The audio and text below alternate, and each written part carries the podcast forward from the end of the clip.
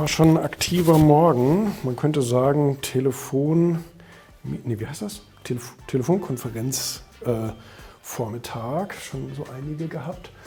Ähm, vorhin schon mit, ähm,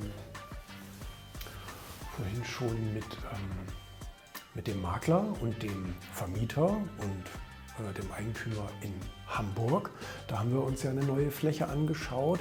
Ähm, die möchten wir auch gerne, möchten wir auch gerne haben, weil die wirklich schön ist. Und ähm, dann äh, vorhin schon mit, ähm, mit Steuerberater, weil wir jetzt für die Mitarbeiter nochmal so ein bisschen was, bisschen was Nettes machen wollen, hier mit, mit, mit Kantinenverpflegung etc. pp. Und ähm, äh, dann vorhin noch mit einem, äh, mit einem Werbehersteller, weil wir ganz gerne noch ein paar neue Werbemittel ähm, machen wollen. Da Christian sich auch schon drum gekümmert, haben wir schon ein neues Angebot bekommen. Und ähm, dann ähm, habe ich jetzt vorhin Info gekriegt, wir können gleich mal runtergehen, ähm, vorhin Info gekriegt, dass eine, eine, neue Fläche hier jetzt noch fertig ist, wo wir gerne noch ein bisschen was abstellen wollen, so als, so als Abstellraum, ein kleines Lager und so weiter. Will ich mir nochmal angucken. Und ähm, ja, dann, dann äh, stehen aber heute keine Telefonate mehr an zum Glück. Dann schauen wir mal eben rein hier in den neuen, in den neuen Raum. Ja, das, das kann man auch machen. Ich habe Herbert gesagt, dem Hausmeister, das muss, kein, muss keinen Schönheitspreis gewinnen hier. Kommen wir mal ein bisschen hier mit, mit, mit, mit dem Besen mal einmal durch. Und ähm, das soll einfach nur ein Lagerraum sein. Das soll einfach nur ein Raum sein, wo wir noch ähm, ein paar olle Kartons und ein paar olle Europaletten reinschmeißen können.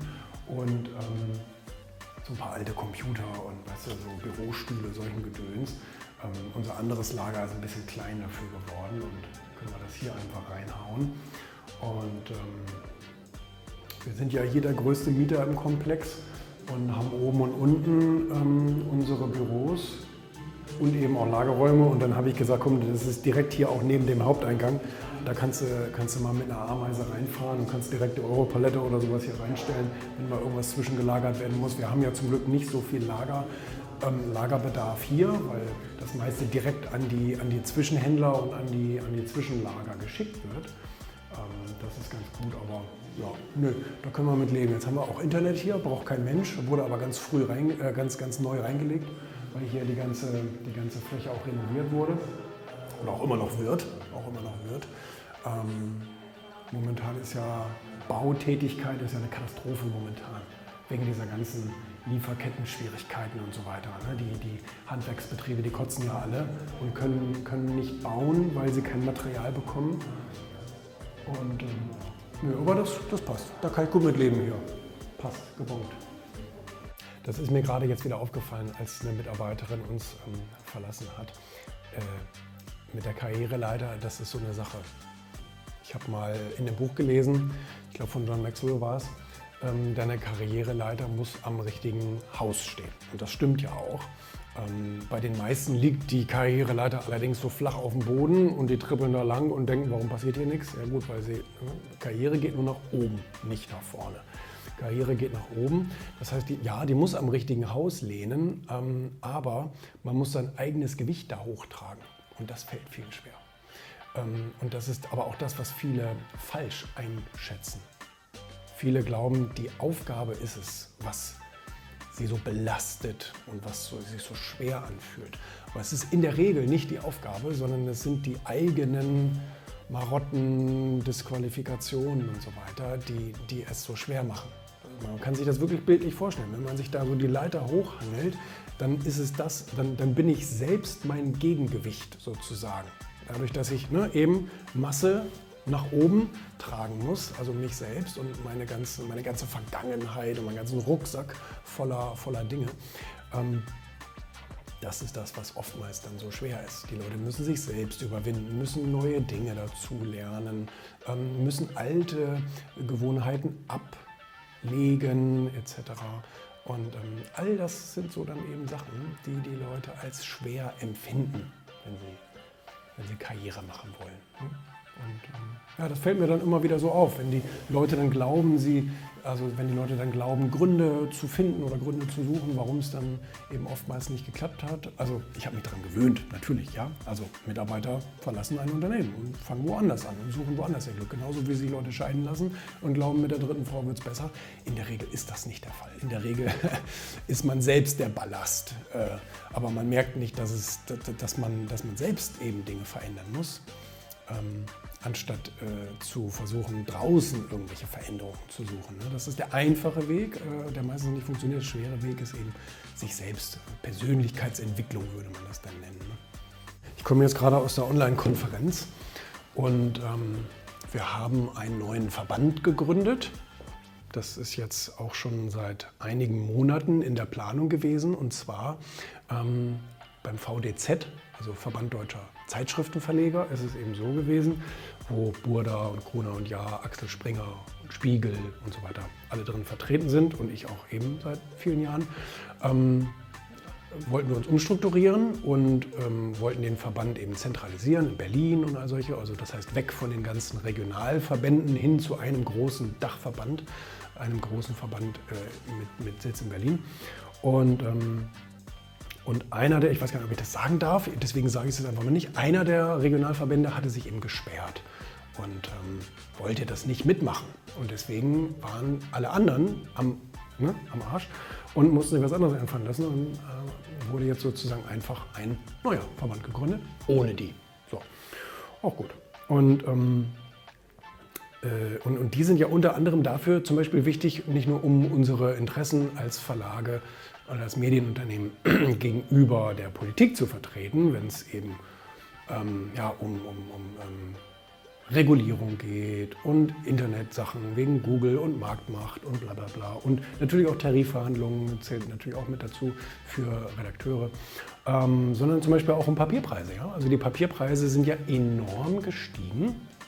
Papierpreise sind enorm gestiegen ähm, in den letzten Monaten eben bezüglich dieser ganzen Lieferketten-Schwierigkeiten und Rohstoffknappheit und so weiter. Da hat man ja teilweise 20, 30 Prozent Preissteigerungen erlebt.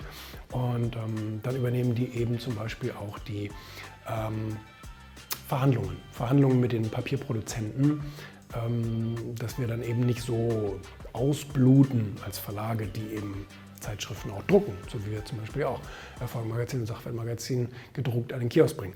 So, und ähm, das ist immer ganz gut, wenn man da so einen, so, so einen Großvertreter hat, dass man da jetzt nicht als einzelner Mensch irgendwo langlaufen muss. Also mit unserer Druckerei haben wir natürlich auch da regelmäßig Kontakt.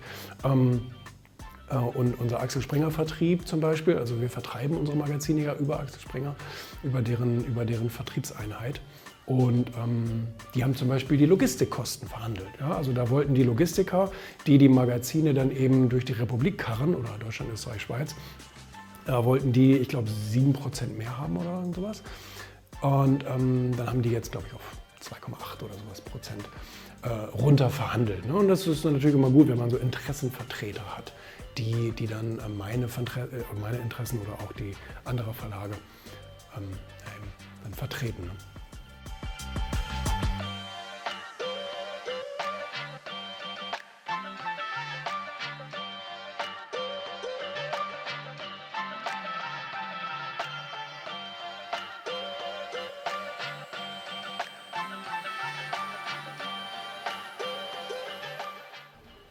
Bin sehr positiv überrascht vom Start Erfolg Magazin verifiziert.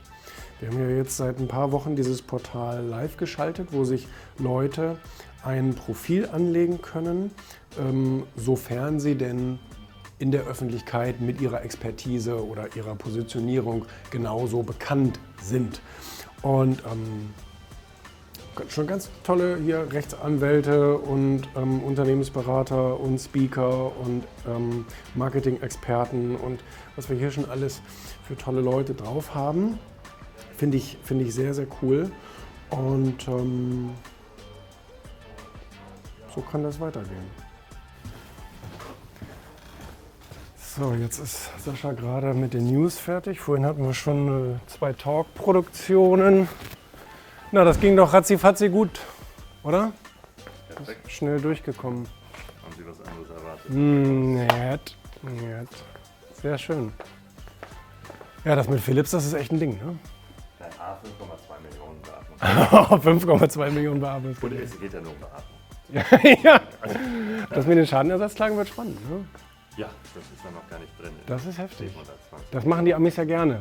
Nochmal schön hier. Also ich hatte hier so einen kleinen, also es ziepte. Ja, ja genau. Da hätte ich gerne nochmal 2 Millionen von. Zu den 100 äh, Sammelklagen darum, 120 wegen Körperverletzungen. Und Das ist schon, schon eine Überschrift, ne? jetzt wird da getestet, Mhm. die Geräte zurückgeholt, Dämmstoff raus, neuen rein Mhm. und jetzt testen sie, wie schädlich war denn der. Wie schädlich war Vielleicht denn das jetzt eigentlich? Das versuchen sie natürlich. Oder war das gar nicht so schädlich? Ja, Schön. Ja, prima Mensch. Dann sind wir doch gut im, im Zeittakt durchgekommen alles. Und äh, können Feierabend machen. Da war ein ganz schöner Trubel heute hier. Auf dem Gang. Ganz schöner Trubel. Ja, ja, ja, mit China und so. Also ganz schön wie die.